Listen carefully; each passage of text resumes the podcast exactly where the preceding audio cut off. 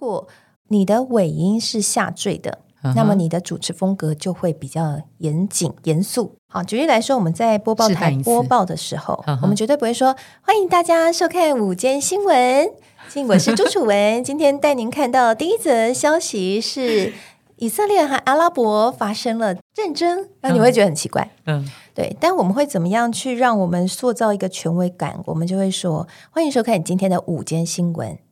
今天带您看到第一则国际间的大消息，是是，以色列和阿拉伯发生了战争，嗯啊，是不是就觉得很有那个？感觉，嗯，所以如果在主持一些比较重要的会议或是科技论坛的时候，我就会把语音下坠。但相反的，我在主持一些比较轻松的呃参会或者是尾牙的时候，我就会嘿，欢迎大家今天一同来到尾牙的现场。哦，是是是，呃，高雄的朋友，新竹的朋友，类似这样讲，竞选场合其实也适合。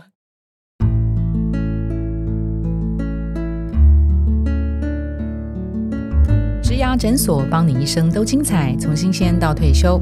Hello，大家好，我是主持人 Pola。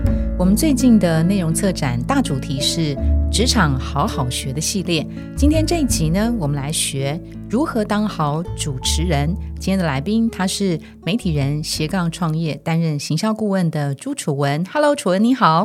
Hello，Pola 好。所有的听众朋友大家好，我是楚文。哇，今天找这个楚文来当来宾，超适合哦，因为他就是主持过大大小小还有节目。活动等等，非常非常多场合的主持人哦。好，哎，楚文，你要不要补充一下你自己觉得啊最经典的几场代表作主持是什么呢？嗯，我主要主持是科技财经的相关论坛啊，那中英文都有，那也有一些国际级的论坛。那譬如说，像之前也有主持过副总统与青年创业家座谈会，还蛮有趣的哈。副总统来到现场，那还有像是一些科技大厂，像德国默克在亚洲 IC 材料研发中心的启用仪式啊，还是双语进行的，或是像是呃广达策略伙伴联谊三十周年纪念音乐会等等，我觉得还蛮有趣的。也有主持这个领袖高峰会，在去年的时候是跟施正荣董事长对谈，是是，这就是我主要的这个主持的一些嗯，就是经验啦。哇，其实那个楚文的经验真是洋洋洒洒。你看他刚刚只是说了其中的一点点呢，我来帮他补充一下。那谈到主持啊，因为主持有非常多的形态，包括。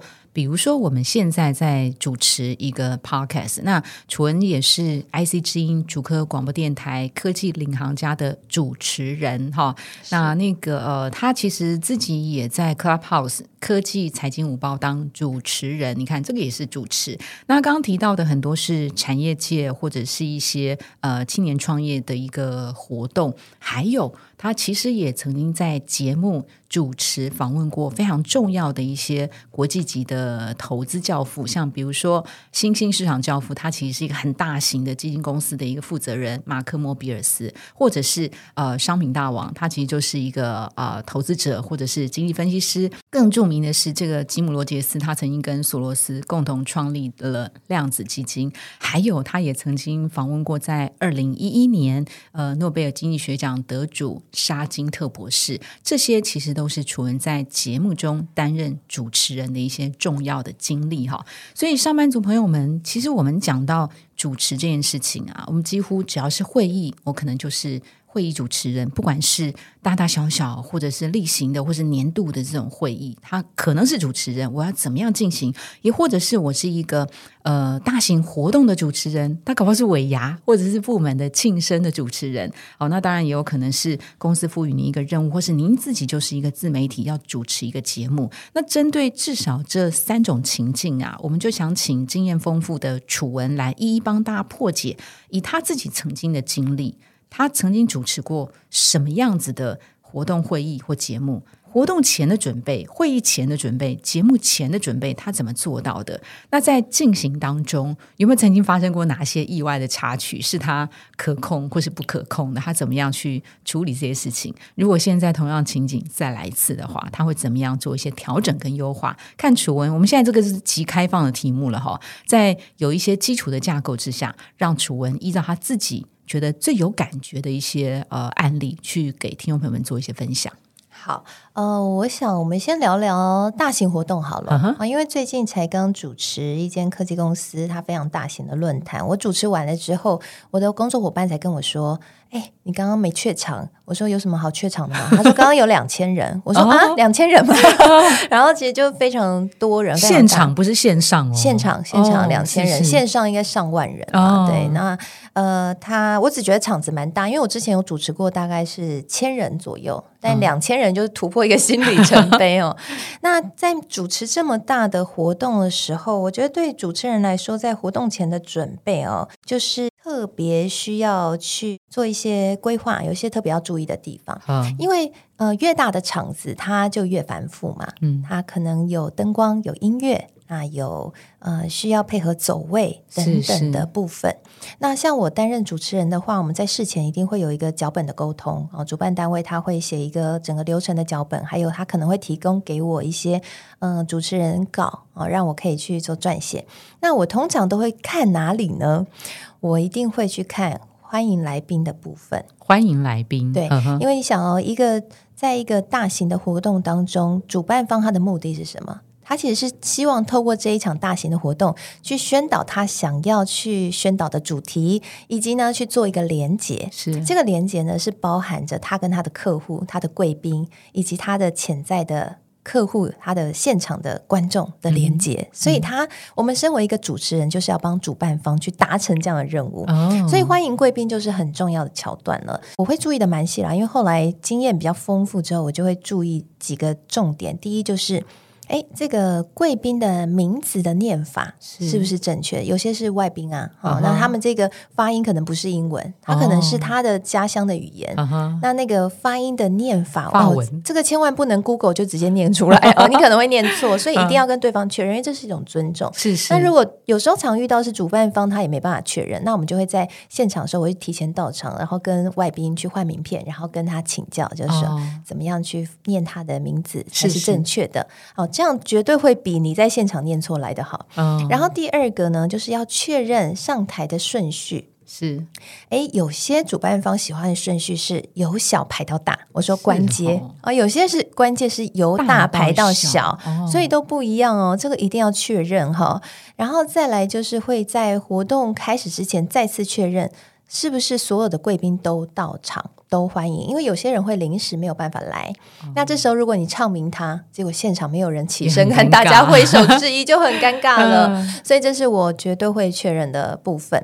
那同时，我也会给主办方一些建议哈，譬如说，呃，有一些主办方他可能很有经验，那有些可能没有那么有经验的，他可能在欢迎贵宾完场会接一个就是。拍照大合照的部分，那在台上的时候呢，他可能就会让致辞完的贵宾，啊，他可能是最主要的贵宾，就在台上留步，然后等其他人上来大合照。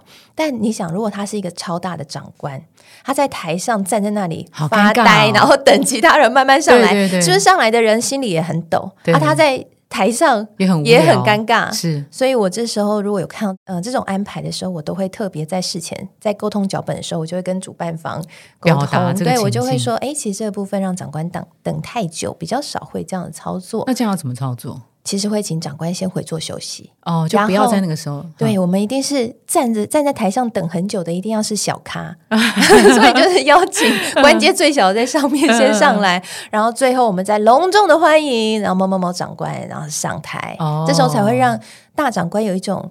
很受尊荣的感觉，哦，所以那个就是要注意的部分。是是，你你刚刚说那个隆重欢迎，你看那个楚文，他就可以炒热现场的气氛，对不对？对，其实蛮有趣的，就是我们在主持的时候，也会透过音调还有节奏的方式，去改变整个的主持的氛围。啊，这边也可以跟大家分享一些技巧，譬如说呢，如果呃你的尾音是下坠的。那么你的主持风格就会比较严谨、严肃，比较专业。下坠的。好，举例来说，我们在播报台播报的时候，我们绝对不会说欢迎大家收看午间新闻。我是朱楚文，今天带您看到第一则消息是以色列和阿拉伯发生了战争，那你会觉得很奇怪。嗯，对。但我们会怎么样去让我们塑造一个权威感？我们就会说欢迎收看今天的午间新闻。今天带您看到第一则国际间的大消息，是是，以色列和阿拉伯发生了战争，嗯啊，是不是就觉得很有那个感觉？嗯，所以如果在主持一些比较重要的会议或是科技论坛的时候，我就会把语音下坠。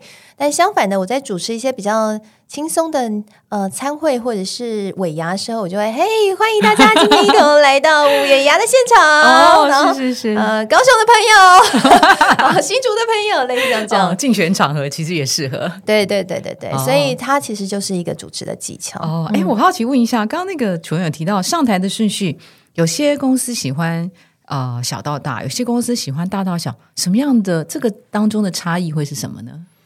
嗯，说真的啦，比较少公司会喜欢大到小。如果他的长官要上台的话，嗯，对，那嗯，如果没有要上台，比较才会比较容易是先欢迎大长官，然后最后欢迎小长官。你说致辞的那个那个上台的顺序吗？呃，没有拍照的顺序拍照顺序。那如果说。他们没有要上台拍照，只是单纯欢迎，那才会比较是先欢迎大长官，然后再欢迎小长官。OK，那当然也有遇到说上台拍照，他还是最后要坚持，就是大长官在上面等大家。那那就就是我也不知道为什么他要这样决定。OK，好，所以那个活动前的准备啊，因为现现在除了已经很厉害了，包括是呃活动的节目的企划，还有就是呃这些产业的讯息，其实他都已经非常的了若指掌，所以他对于这种呃上千人。一千人、两千人的这个活动，嗯，毫不怯场。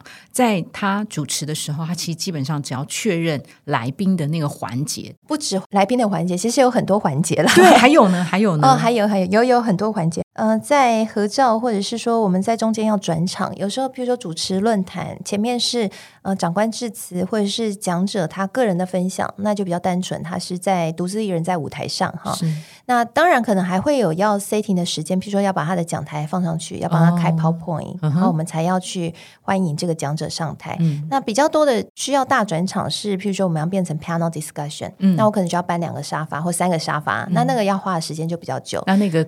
空档的期间，对，这个就是我在现场彩排会比较会特别注意的部分啊。有时候我们不一定要彩排就会上场，但如果真的有这种环节，我一定会踩这个环节，因为我要知道他们要搬多久的时间。因为在这个时间当中，我绝对不能让现场一阵尴尬，所以在这个时间，我一定要竭尽所能的去说一些话，然后吸引大家。注意在我的身上，而不是在台上看那些工作人员尴尬的搬椅子。嗯嗯，所以这时候我通常会怎么做呢？第一是我会跟对方要新闻稿。嗯，因为新闻稿会最完整的去呈现出他们这个主办单位他希望对外宣传的重点哦，所以我会把新闻稿做一个润饰，然后再跟大家 highlight 一次这一次的我们要宣传的主轴。那同时呢，我可能也会 recap 一下上半场大家谈的焦点。对对对，那通过这样的一个方式，其实大概就可以呃串过那一段时间。通常那个。呃，大概三五分钟吧，可以吧？三五分钟，对，比较长的话，可能五到十分钟也也有遇过。我也曾经遇过有主办方。他还特别希望我自己可以发表一段自己的评论，对，那那就发表啊，对，那我可能就针对那是一个科技厂啊，那我们聊的议题是数位转型 AI，那我本来平常就有在关注，所以我就可能会针对这个议题，我可能就快速搜一下最近的新闻事件，然后加结合对方在今天分享的内容，然后做一个评论。所以我们对于上一场的讲话的内容的快速理解以及快速的帮他收敛，那个能力是很重要的。不然，其实，在转场或任何时候，你是超尴尬。三分钟如同三十分钟如此之长，对不对？对，没错，所以这时候就可以应用我们刚刚前面讲的封闭式提问的技巧哈。所以你可以先帮他做一个总结，然后然后再引发出自己新的一个观点。对，那在那个转场的过程当中，适合跟现场的观众朋友互动嘛？那样子会不会马上跳到那个 agenda 安排的？也许下半段才会有现场 Q&A，适合吗？是，呃，我想这是一个好问题。我觉得要看活动的场合，通常人数比较少的话，主办方可能会有给这个弹性。哦。但如果人数很多，譬如说是五百、一千、两千人的话，因为现场的变数会太多，所以比较少会直接跟观众来互动。懂懂懂。好，那在这种大型的 live 的活动场合，最常容易发生出错的，可能是在哪一个环节？嗯，出错的环节比较容易出现是在前面贵宾名单的部分哈，因为可能越大的场子来的贵宾就越多哦，那要管控这些贵宾，或者是有些工作人员可能会邀请错人上台，那就很，比如说我唱名的是 A，但他可能跑去拍拍 B，然后带着他上台，那这种尴尬也是有出现过，是是是，对，那这时候就蛮考验主持人的临场反应，所以呃，我一定会先去查这些所有贵宾的背景，然后认得他们的面孔。这时候如果说哎临时发生这种状况的时候，我才可以赶快应应，说啊，那呃可能就做一个转换，然后就说啊，那现在呢，因为什么什么原因，那所以我们先欢迎 B 长官，然后再邀请他上台。对，那另外呢，就是呃还有可能会出错的环节哈，比如说像主持尾牙的话。现场音乐和灯光的配合，走位这个就蛮有挑战的哦。对，因为它是需要整个团队的配搭啊，所以像我们都还会要记很多的步伐跟流程啊，那那个就必须要在彩排的时候特别留意啊。所以步伐是说我在这个时候要站在舞台的中间，在下一个时候站在左边或什么的。是，然后音乐大概多长？音乐。收尾的时候是什么样子，然后在那个时间点上台，才会让一切顺畅。了解，了解，而且就像一个表演。是是，刚刚那个楚文提到，就是您会记得来宾的呃，在会前会去搜他们的一些基本资料嘛？哈，然后有些尽责一些些的情况，其实是把每个来宾的那个人像，他如果是一些。公众人物的话，其实，在我们的资料上面，会前非常清楚的呃记得他的长相，这件事情对我们主持来讲也是相对比较容易跟流畅的哈。是。那在过去，你有没有发生过哪些哦你没有预期到的一些事情？那当下尴尬了吗？出糗了吗？然后你怎么样解决它呢？还是说啊，我就是一个临场反应还不错的人，其实我可以化这些尴尬为一个大家会心一笑，其实没那么尴尬。是，其实这是就是每一个主持人会遇到的挑战。譬如说，我曾经遇到过，嗯，颁奖典礼的时候，颁奖人要颁奖给得奖者，结果奖杯断了，那就很尴尬嘛，对不对？那这时候我们主持人就要赶快电话，然后把这个尴尬的情境转过来。对，那这个就是我们主持人平常一定要练习模拟的状况。所以我在主持前，我通常都会模拟各种状况，然后去想大概可以说的话有哪些。真的断了。对，那怎么办？但好好险，他可以接回去。那你当下？当下的时候，我记得我那个时候好像会，好像讲了一个就是成语吧，然后就是把它把这件事情解释成也是正面意义，然后就转过去了。OK OK，好，那这个是还好嘛？这个就是呃，靠你的临场反应跟机智，还好平常书念的多，还可以能够 画进去。那如果有没有类似像这种说啊，我没有做好的，可是再来一次，我怎么样把它做好的？没有做好，再怎么样来一次会把它做好。我只能说，我觉得当下我都已经用了我当时候最能够的方式去解决了，所以我才能够活到如今。不然的话，如果真的出现很致命的错误，其实主持人这一行就没办法混了，因为他一定会一传十，十传百。对，那所以这个部分的话，我比较没有遇到，我觉得。真的很悲惨的情况，真的哈！你记得你第一场那种上千人的活动是哪一场吗？那个场子为什么你的同事会说，除了两千人你不怯场？你曾经有怯场吗？还是你曾经怯场，但是观众不觉得你怯场？可能有曾经怯场，但是观众不觉得我怯场。就可能我上台的时候有一点点在发抖，因为真的 那时候比较生疏，然后又场面很大。因为好处是说它距离也蛮远的，所以对方也没有感受出来你在抖这样子。所以我大概可以分享一个，我刚开始走这一行的时候，有主持过一个对谈，哈，他是一个金融业者的。大型的论坛现场也是好几百人，然后他需要我先发表一个大概五分钟，他给我一个五分钟的稿，要我先发表这五分钟对于他们所要推的产品的看法，还有趋势的看法，接下来才做对谈。我觉得主持人会有两种接招的方式，一就是把他的稿完全背起来，但你现场是没有读稿机的哦，你要完全背起来哦。对，有些主持人会这样，有纸本对，但是你在台上你不可能照着念，对对对，所以有些主持人就会把它硬背，但我那时候处理的方式，因为我知道我绝对背不起来，嗯，所以我就把他的稿全部改过，顺成一个逻辑的方式，然后我就把 A 逻辑讲完，讲 B 逻辑，B 逻辑讲完讲 C 逻辑。所以我记得我那时候，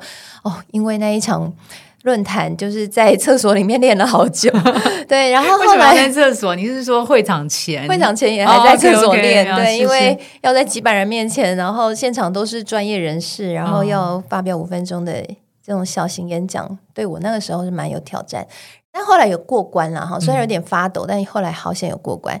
访谈的时候有遇到一个挑战，就是对方可能给我五个题目要问，嗯，然后现场又有观众提问，所以递给我，然后要临时问这些讲者。出现两个状况，一是现场观众提问的时候，可能初期的时候会因为经验不够，所以我就突然丢出现场观众提问，嗯，这会造成缺乏连贯性，哦，会有断裂感，是是。对，后来呢，我在。经验比较丰富之后，我就会特别注意这个问题。就是，哎，观众来提问不是一收到就问，对我会把它分类。然后我们现在聊到哪里，哪一块是可以安插这个观众的提问，我们就把它放进去。哦，对，那这是一种，这是后来我优化的做法。然后另外一个就是，主办单位会说时间快要到了。这时候你要怎么办？你要把你的脚本继续走完，还是你要观众的问题？还是你跟着主办单位的反应？嗯，然后之前呢，我其实就有同业遇到这种问题，他可能觉得他背了很久，所以他就坚持要把他那个走完。结果后来主办方就非常生气，因为他觉得你不受控。哦，然后再来就是他们场地租的时间是有限的，他可能要加价，然后他还因此要亏钱。哦，因为我刚好就是那个时候的经纪人跟我特别提醒这一点，哦，所以我就。放在心里做一个提醒，所以呃，在主办方要我临时喊卡的时候，我就有临时喊卡。不过那个时候因为经验比较浅薄，所以我的可能卡就卡的比较突兀一点哦，就会说啊，因为时间的关系，所以我们今天就在这边告一个段落。但其实这样也会比较突兀。那现在我的优化做法就会是。嗯，再讲一段自己的总结，然后不一定要把时间这个部分 highlight 出来，是是，因为那个我们工作人员知道就好了，现场观众其实不需要知道，然后就顺顺的把它结尾。嗯哼，好，他其实放在心里头的一定是会问说，这个活动最慢最慢我几点要收？然后在这个收之前，也许三到五分钟，自己会提醒自己去做一个呃今天活动或是会议的总结嘛。这个是现场的大型的活动，毫不怯场的这个楚文哈。那我们讲到第二种情境，如果他是在一家公司里面的大型的会议，哈，比如说年度的策略会议啊，或者是预算会议等等啊，楚文有没有类似担任过像这样子的一个主持会议的角色呢？嗯，我有协助主持一些会议，但是因为刚刚你提到的比较多是 in house 的嘛，对，所以那一定是 in house 的主持人会主持的。是，不过我想有一些原则是可以同样运用的。首先呢，如果你在公司里面要主持这种大型的线上会议，有几点一定要特别注意。第一就是你绝对是一个配角，不是主角。主持人的责任呢，不是去当红花，我们是要把绿叶做好。是。因此，你必须要知道红花是谁，然后让每一个红花它都可以有最棒的展演，这才是我们主持人做好自己工作的关键。是是，好，所以如果你是在公司里面主持年度重要会议，好，你必须要先去确认每一个这一次要来的讲者是谁，然后这些讲者们他们要讲的主题是什么，那他们的主题与我们这一整场会议的主轴的关联度在哪？每一个讲者他的角色是什么？假设我们把一个公司年度会议的主轴，呃，把它拆开来看，它可能可以用五 W E H 分成不同的面向。那这一个讲者他所回答的是符合五 W E H 哪个面向？那还有哪里是缺乏的？是你可以去补强的。是是，这些我们都要在心里面很了解。然后再来就是在流程上面哈，要去掌控很重要的。我想在这当中，因为在线上会议哈，它跟一般的实体的会议又有一些差异。嗯，因为在线上彼此之间是看不到对方的，所以呢，你不知道对方他现在状态是怎么样。所以比较好的状况是说，如果有小帮手，当然最好啦。就是呃，你在邀请下一位讲者上台的时候，先请小帮手去提醒一下那一位讲者，免得你邀请到的时候，讲者他突然去上厕所，对不对？因为他可能不知道说进行到哪里。然后第二呢，就是要把它想成像广播节目主持一样，帮观众去说明更多的。现在的状况，嗯，好，而且是去描述，可以特别去提到说，好，那我们现在就进行到 PowerPoint 的第几页，大家可以看到画面上的哪里哪里。哦，之前就要特别的去表达出来，因为你没有办法有肢体语言，是在实体活动会议上面，你可以有肢体语言，用手比一比就大家看到，但在线上上面没有，所以你要把你所有的肢体语言变成口说的方式，让大家知道。是，哦，然后再来第三个就是。少了肢体语言，那再加上线上的传播本来就不会如实体传播、面对面传播那么直接，所以在收敛的部分就很重要了。所以做一个主持人，你就要特别在。用封闭式提问收敛这个部分，好，在每一个小段落帮大家做一个总结，然后去承先启后，引导出下一个问题。那这就会是线上会议上面有没有办法流畅的一个关键。是是是，哇，楚文已经帮我们升级了，从那个重要会议的这个实体版升级成更困难的线上版了哈。往往我们觉得开线上会议，特别是年度重要会议的时候，线上挑战真也不少，它会有彼此插话，会有。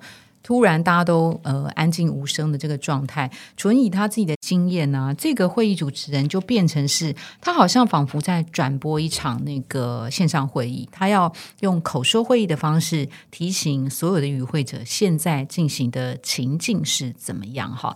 通常一场好的会议啊，呃，最佳的状态是会前的时候提供一些主要的会议资料，这样才有办法让与会的那些参与者至少能够呃百分之六七十能够掌握呃这场会议可能要开的一些重点，可以提前先准备一些问题哈，才不会浪费这个会议的时间。那会议进行中，就像刚刚楚文提到的，线上会议要。大家知道彼此目前的这个状态，然后在会议结束的时候能够有效的收敛。那特别是如果说呃这是一场呃持续会开的会议的话，那今天的会议结论是什么？然后到了下一场会议应该要有。关于上一场会议的 follow up，如此的这种持续性的会议，它才会是有效而且持续的被进行。不然我每次开会开完会事情都没了哈。所以大概会有这些几点的提醒。还有一个最重要的，他提醒的是，呃，一个好的主持人自己。不是主角，而是一个配角。他真的要能够做到高干的事，让所有与会的人其实没有注意到他的存在，而是持续的让会议 agenda 能够呃顺畅的去进行嘛。哈，对，好。哎，我想这部分我要补充，其实分两种状况，一种是他角色比较像司仪，那就是不要让对方感受到他太强烈的存在。OK，那另外一种角色是他是主持人，这时候是要让对方感觉到，因为有你的存在，而他感觉。他更好。我今天是一个讲者，我来到这一场论坛和会议当中，我因为你的存在，我觉得我的表现更好。那这时候你就是一个成功的主持人，是是是是，所以他会有两种情境，一个他就是一个串场的司仪，第二个是你可以帮助他更能够有效的。呃，去融入这场会议，让他觉得是有收获的。是是，OK 哈。好，那如果是第三种啊，一般人也常常会碰到，哎，公司指派我去做一个节目主持人，或是我现在是一个自媒体，我要自己来做一个节目主持人。请问这个，嗯，会前的准备通常会怎么样？像楚文现在也是 IC 之音的主持人嘛，通常您在主持一个节目、一档节目的时候，准备工作大概是如何？呃，我想会分成几个阶段，就是说你有没有节目制作的企划哈？那如果说你有节目制作企划的话，那对方可能会提供给你脚本。那拥有脚本了之后呢，很重要就是我们主主持人呢要去确认脚本里面的内容你是真实的了解。那如果有一些资料你是不懂的话，就是 Google 要把它查清楚。然后，如果你是更高干一点的主持人的话，你就会知道要从中从脚本里面找找看哪里可以发挥出。呃，创造节目的高潮和效果，你可能会埋一些梗进去，嗯或是会把它 highlight 出来，就像是我们记者在写新闻一样。同样是平凡无奇的产品，我们会找到它可能比较有梗的部分，对，把它 highlight 出来。厉害的主持人就是具有这样的能力，就是把就像厉害的演员一样，把一个平凡无奇的剧本演的活灵活现。那就是因为他知道哪里可以 highlight。那主持人也是如此，对，所以这个部分的话，其实大家可以平常的时候，我觉得多参考一些厉害主持人他们主持的方式，这个是蛮重要的。呃，你还没有办法有那么多的经验的话，我觉得平常多跟朋友聊天，然后去练习那个访谈，丢球接球，丢球接球，然后把我们刚刚前面讲的最基本、最基本能力交叉式提问，你先练好。我觉得你起码还有六十分，是哦，丢球接球，对。那称职的主持人呢，他要丢球，他要也能够接球。如果说口拙、紧张、据点王、冷场王，或是他就是没梗，这种朋友，他就真的无缘当主持人了吗？他可以怎么训练呢？嗯，现阶段应该是无缘当主持人。那怎么训练？就是要训练自己不紧张啊，然后训练自己的表达能力啊，训练自己铺梗的能力。我觉得，如果说你真的是一个呃很口拙的人哈，你要先去想一下自己为什么会口拙？你是因为自信心不够吗？还是因为你不善于去表达？如果你不善于去表达的话，可以先试着去练习。怎么练习呢？试着去描述一个情境。好，给自己很多，就像我们其实，在当新闻记者的时候，一开始的练习是出出去外面连线。是连线怎么连呢？就是今天长官把我们带到一个地方，好，比如说今天假设国庆日大典好了，那连线记者就会在现场描述他所看到的国庆大典的情况。嗯，好，这个描述的能力是很重要。其实我们一般人很少特别善于去描述，那描述的要描述的好，你可以。去练习自己说故事的技巧，就是五 W E H，你把它放进去。什么人在什么时间点发生什么事情？为什么他要这样做？他这样做又会如何？那你试着去。帮助自己面对到每一个状况的时候，你都可以描述出来。你可以用这个方法去描述出来，把这个故事架构说出来。嗯久了，你的表达能力就会变好了。嗯哦，那接下来你再去训练自己访谈的能力，它依然是可以一个步骤一个步骤进行。所以，其实还是要认清楚自己的优缺点、长项、强项跟弱项嘛。是，如果自己是呃具有气化能力的，只是因为他缺乏描述能力。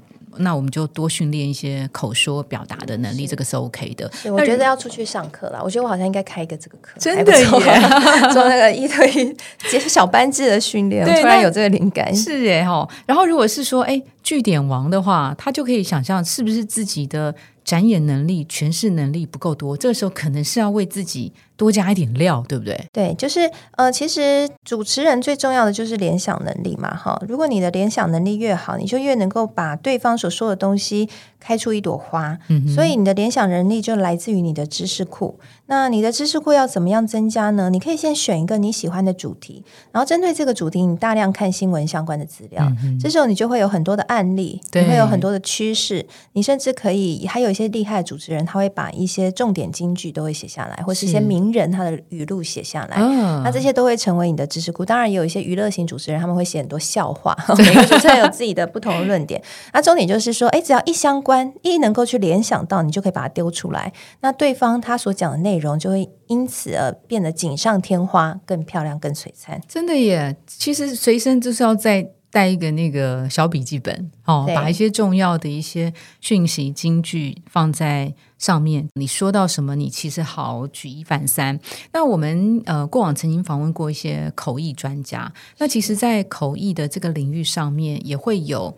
呃，他专攻的强项，他被派去一个当口译的时候，其实要能够融会贯通，也必须要呃，平常就要多对那个产业有一些涉略。所以，同样的，呃，身为一个主持人来讲，基本上也是这个状态哈。最后，我们想回到这个如何当一个称职的主持人，我们可以先定位清楚。自己在这个活动上面的角色，到底是一个司仪还是主持人？如果是司仪的话，最厉害的可能是让自己。呃，在这个活动当中，无形于空气之中，让别人感觉不到你的存在，以议题呃当天的会议流畅为主要的一个目标。那如果你是一个主持人的话，那就请大胆发挥你的个人风格，让整个场子变得相对的比较适合也适切。好，在这边呢，就非常谢谢楚文用他过去很丰富的经历来让大家知道。如何当一位好的主持人？谢谢楚文，谢谢，拜拜，拜拜。如果您喜欢今天的内容，请给我们五颗星，并且留下好评。假如有更多的问题，欢迎到植牙诊所的网站来发问。特别想听什么主题，请点击节目资讯栏的连结投稿给我们。也邀请您订阅追踪，掌握最新的内容。我们下次见喽！